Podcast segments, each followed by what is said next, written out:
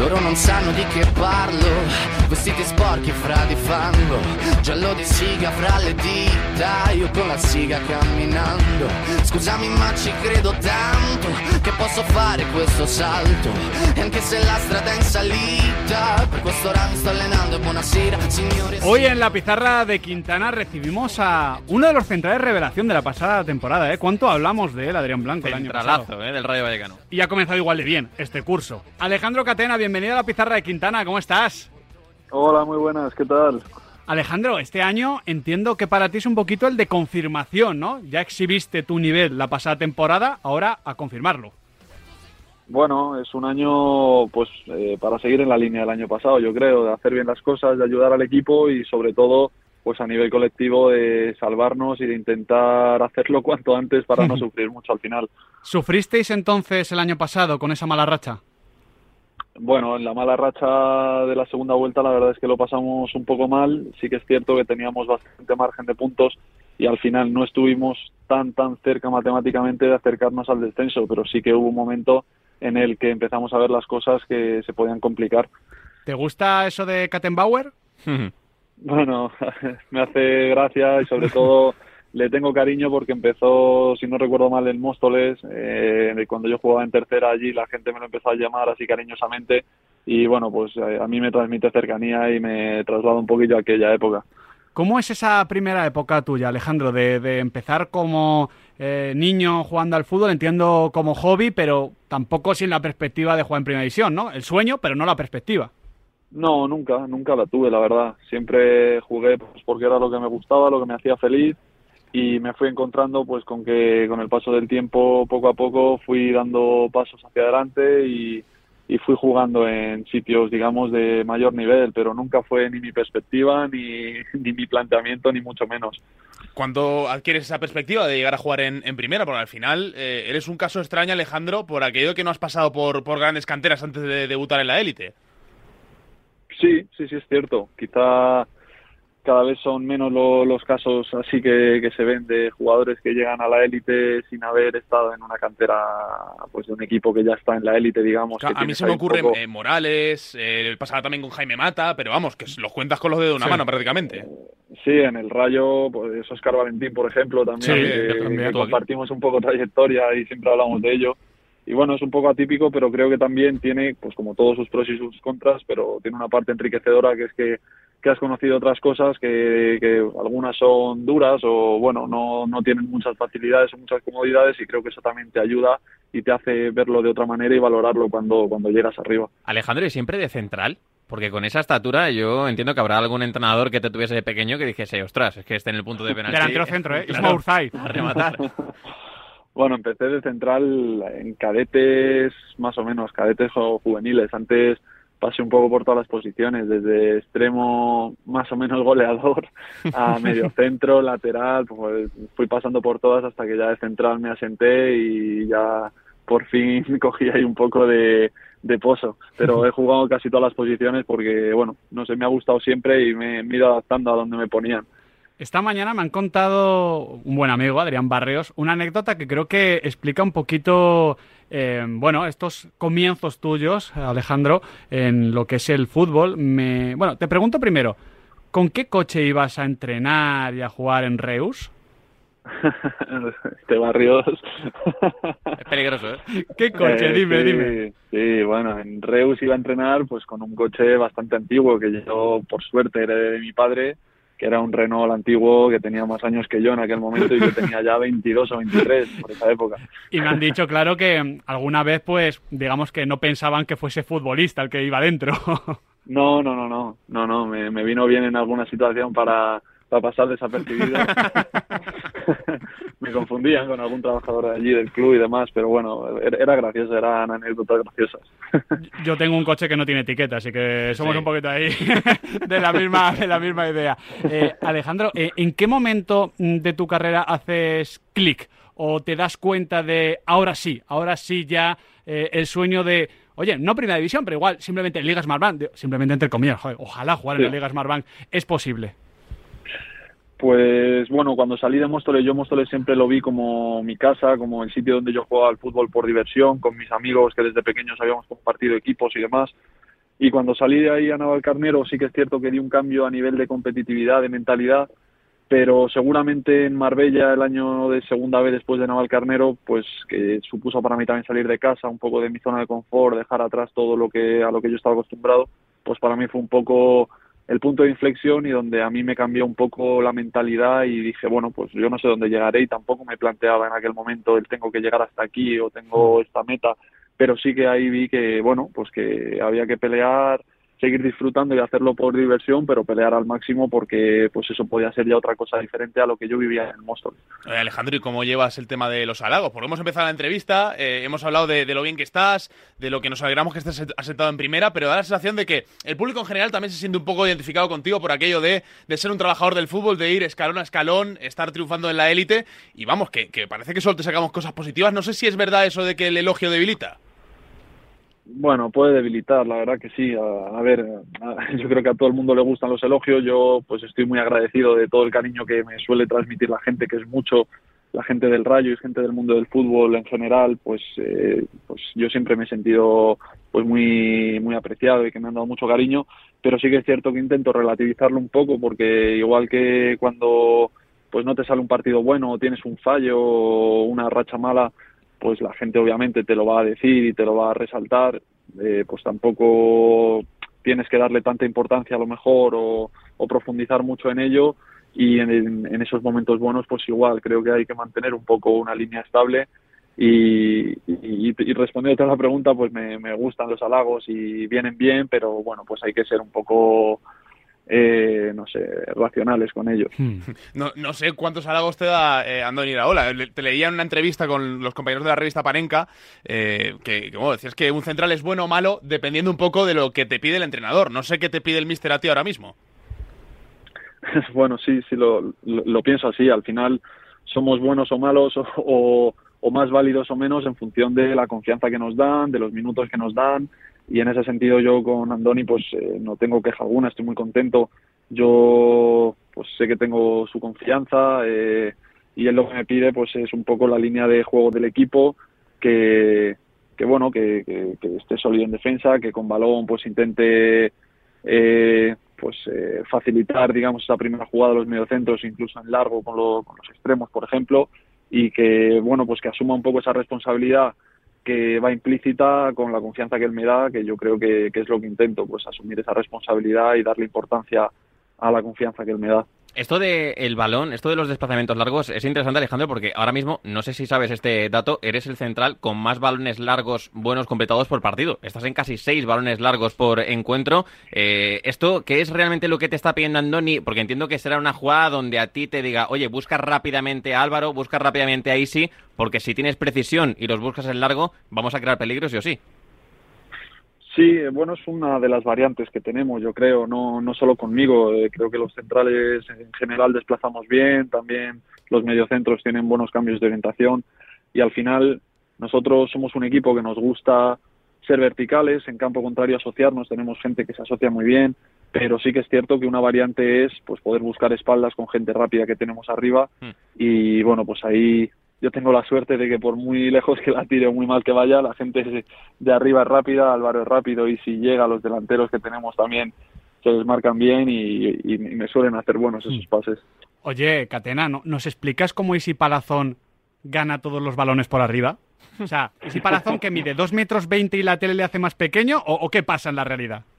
No, ahí sí, sí es pequeño el cabrón, ¿eh? pero y sí no engaña en eso, pero va muy bien por arriba. Creo de hecho que él tenía una entrevista por ahí que vi hace tiempo en la que explicaba que, que ya en la época del Murcia pues un entrenador descubrió esa faceta suya y, y le puso a él a disputar los balones aéreos eh, del equipo porque tiene muy buen timing, mide muy bien y también yo creo que aunque ya al final nos vamos conociendo todos y los equipos nos estudiamos unos a otros, pero quizá puede ser que un defensa se confíe más con un jugador de la talla de Easy que con uno que mida un 85 a lo mejor, pero bueno, que, que no que ¿Te, excusa, te, que, te ganaría a ti timing, te ganaría a ti el balón? No, no, a mí no, a mí no yo, yo, yo, con Easy voy con el codo seguro. Mira, ahora que hablamos de balones por alto, la temporada pasada ya acabaste entre los 10 futbolistas con más despejes por partido, esta temporada vuelves a estar ahí, creo que eras el séptimo que más está despejando por encuentro. Es evidente que eres muy superior por alto, pero esto, eh, Catena, va más allá de los centímetros. Entiendo que aquí habrá una preparación en cuanto a la colocación, la anticipación, la concentración, que será importantísima. Sí, influye todo, quizá, influye pues el tener estatura, pero bueno, pues también eh, el estar bien colocado el estar concentrado, como dices, también el tener ayudas es importante o el tener la confianza de, en este caso, lateral y central mm. que tengo al lado y del portero que, me hablen, que me indiquen, que me coloquen también, pues eso es importante. Y yo en ese sentido pues no, no tengo queja y creo que todos esos factores me ayudan. ¿Te sientes uno de los líderes del Rayo? Bueno, eh, quizá por por tiempo que llevo ya unos cuantos años. Eh, es que desde fuera, desde fuera Catena lo parece, o sea, creo que es un equipo con muchos líderes, un entrenador, el Chocota, un centro del campo muy bien asentado, pero hay muchos líderes, pero en defensa yo te veo a ti, ya sea con Mario, con Sabeljic, con Leyen, te veo cuerpo de líder. Bueno, yo es lo que intento, un poco como os decía antes, con, con la confianza del míster, transformarla en responsabilidad y que eso se vea reflejado también en el campo, pues esto es un poco igual. Al final yo tengo muchos minutos, eh, llevo ya aquí pues varias temporadas y, yo quiero también que eso pues eh, se, se, vea reflejado en el peso mío en el equipo, eh, dentro del campo, a nivel de vestuario también lo intento, pero creo que has dado en la, en la clave, que es que el Rayo pues tiene muchos líderes y a la vez no tiene, creo, ninguno por encima de, otro. Entonces eso es algo bueno. sabemos que el colectivo tiene que primar siempre, pero dentro de eso tenemos muchos jugadores con roles muy importantes que, que, cada rol, digamos, lidera una faceta. No, no tiene por qué haber un líder concreto en una cosa o en otra, sino que cada uno es muy importante en una faceta, tanto dentro como fuera del campo. Y que la idea de juego está clarísima, que esto también es, es importantísimo. La temporada pasada, Alejandro estuvo aquí en el programa del Mister, estuvo Andoni Iraola, y él nos contó que Falcao había elevado mucho el listón de los entrenamientos para ti como central, entrenar con Radamel Falcao, eh, ¿qué has aprendido con él? ¿En qué estás mejorando? Porque entiendo que será una pasada eh, tener al Tigre rematando.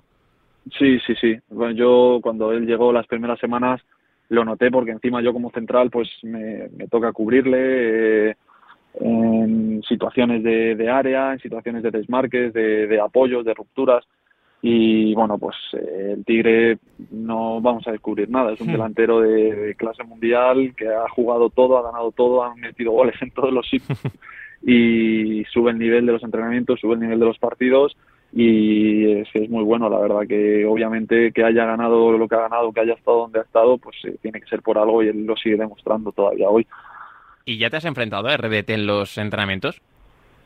No, todavía no. Bueno, yo con Raúl coincidimos eh, cuando yo llegué al Rayo, pero, mm. pero este año todavía no. Él, él está todavía ahí un poco haciendo trabajo específico, pero seguro que, dentro de poco estará con nosotros en, el césped. Te estamos preguntando por compañeros, pero ¿así algún rival que te lo haya puesto particularmente complicado o, o que te guste enfrentarte a él porque es un reto bonito? Pues, pues que está, está el nivel de delanteros bastante altos en la liga. si me pongo a dar nombres, igual no acabo. El día de eh, Lewandowski, por ejemplo, eh, hmm. lo hicisteis muy bien. Eh, tú y Leyen, ¿no? Fue ese día.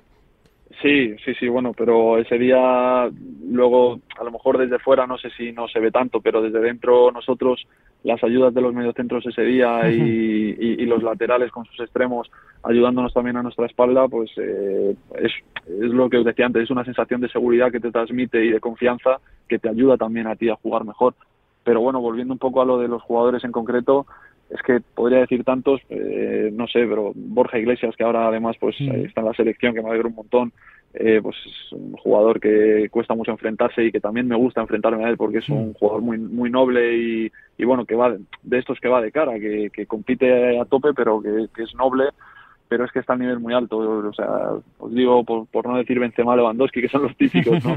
no, no lo sé, no sé, un montón. La verdad que, es un gustazo y que te hace mejorar mucho enfrentarte a gente tan buena. No, por ir a uno que no es 9-9, pero que también es delantero eh, y recientemente no en ese partidazo en San Mamés eh, os puso las cosas muy complicadas. ¿Cómo está Nico Williams? Eh? Que, que, ya en, Liga ya le veníamos conociendo y ahora en contexto selección pues sigue con por esa misma línea.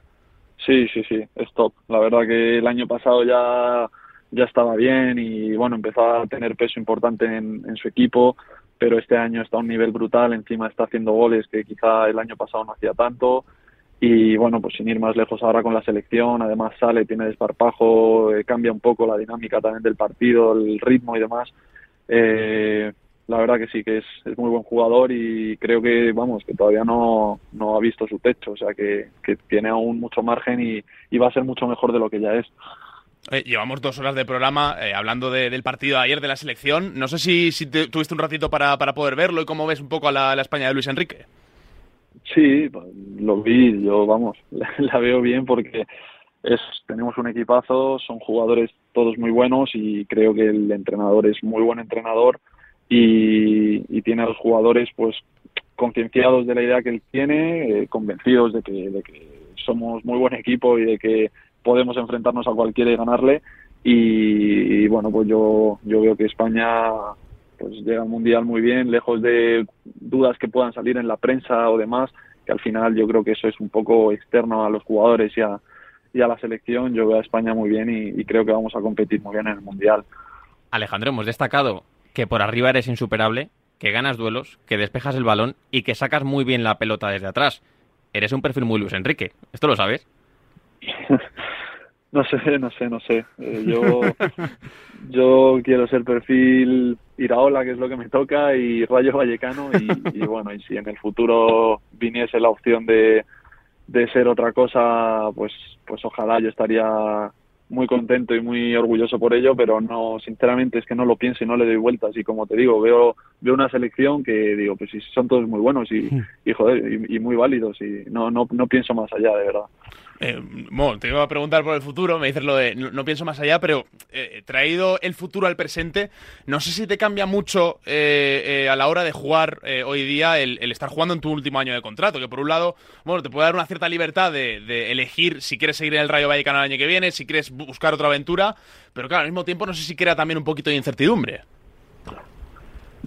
Bueno, eh, para mí, por ahora no. Yo intento que no cree ni, ni una cosa ni la otra, ni incertidumbre para mí que me pueda afectar, ni tampoco yo verme con libertad de, de una cosa ni de otra entendida, ni en el buen sentido ni en el malo. Sí. No sé si de puertas para afuera generará incertidumbre o no, pero yo estoy tranquilo, no, no pienso en ello, no pienso en cuándo termino el contrato, en qué va a pasar, porque sinceramente sé que tanto para mí como para el club lo mejor va a ser que yo esté a buen nivel, que el equipo vaya bien y que consigamos los objetivos y cuando haya que hablar hablaremos y, y ya está, pero no le doy importancia ahora ni tengo prisa por nada como creo que el club tampoco, que estamos todos mirando en el mismo sentido, que es que, las cosas vayan bien, que el equipo saque puntos y que nos acerquemos cuanto antes al objetivo de la salvación. De hecho, eh, al comienzo del verano hablamos con, con Cobeño, con vuestro director deportivo, y le preguntamos por la situación de estos futbolistas como tú, que acabáis contratos. Sabemos que es un, un tema al que nos tenemos que acostumbrar en el fútbol actual porque cada vez pasa más en todo tipo de equipos y le preguntamos cómo lo va a gestionar el Rayo, porque claro, hay algunos clubes que dicen no, a la grada, no, o renueva, no sé qué él nos dijo, nosotros vamos a aprovechar al máximo a todos los futbolistas. Y es lo que está pasando. Así que esa sensación de normalidad creo que también, mm, como decías, le hace mucho bien al Rayo, porque quizás otro club lo hubiese gestionado de otra manera. Sí, sí, sí. Yo, pues en ese sentido, lo que os dijo Cobeño que, me estáis transmitiendo, pues es que creo que es lo que mejor le viene, no solo al jugador, sino al, al club también, porque al final eh, es, eso que podría ser una medida de presión al jugador, esto de dejarle en la grada o tal, creo que es contraproducente para el jugador y para el club. Pierde el club, pierde un poco también en cuanto a bienestar del vestuario o, a, o al, al, día a día que sea más llevadero, porque al final esas cosas, el vestuario, por lo menos el nuestro, pues es como una familia, estamos unidos y lo que a uno le pasa le afecta a, los demás y creo que, que en este sentido el Rayo, no solo conmigo, sino en cualquier situación que se pueda dar, pues hace bien buscando lo mejor no solo para el, el, jugador, sino también para el club a la vez. Entonces yo, yo creo que es lo, lo suyo y que creo que, que, es lo que nos va a dar buen resultado a todos porque estoy convencido de que nos vamos a salvar y que va a ser un año bueno. Esto se decidirá, se decidirá en todo caso, Alejandro, tu renovación, salida, lo que sea, a final de temporada, ¿no? No esperamos noticias antes. Yo creo que no, es que sinceramente, si no me lo estoy planteando ahora, no claro. me lo voy a plantear para noviembre, para enero, para marzo, es que no te, no, no, te podría decir porque no me lo planteo, sinceramente. Cuando llegue el momento habrá llegado y, y, bueno, y tanto el club como yo sabremos que ha llegado porque nos pondremos a abordarlo, pero, pero por ahora no, la verdad que no. Pues que sepas que hay mucha gente expectante, ¿eh? Me está mm. tuiteando ya gente del normal, Rayo, pero normal. también de Osasuna, Valencia, Sevilla. Eres uno de los centrales más destacados de la liga y se nota. Alejandro Catena, que sepas que ha sido un auténtico placer charlar contigo de fútbol. Da gusto hablar Sí, con sí. jugadores como tú, con esa naturalidad, con esa normalidad y con coches parecidos a los de los presentadores de programas. Aunque espero que ahora tengas uno mejor, ¿eh, Alejandro? Un fuerte Sí, abrazo. Ya, ya pude cambiar y, y sobre todo, bueno, deciros que el placer ha sido mío, que yo sigo desde hace tiempo y estoy ahí pendiente de, de vosotros, que también es un gusto escucharos y nada, que muchas gracias por la entrevista, que ha sido un placer. El placer de verdad ha sido nuestro. Muchísimas gracias, Alejandro Catena. Gracias a vosotros, adiós.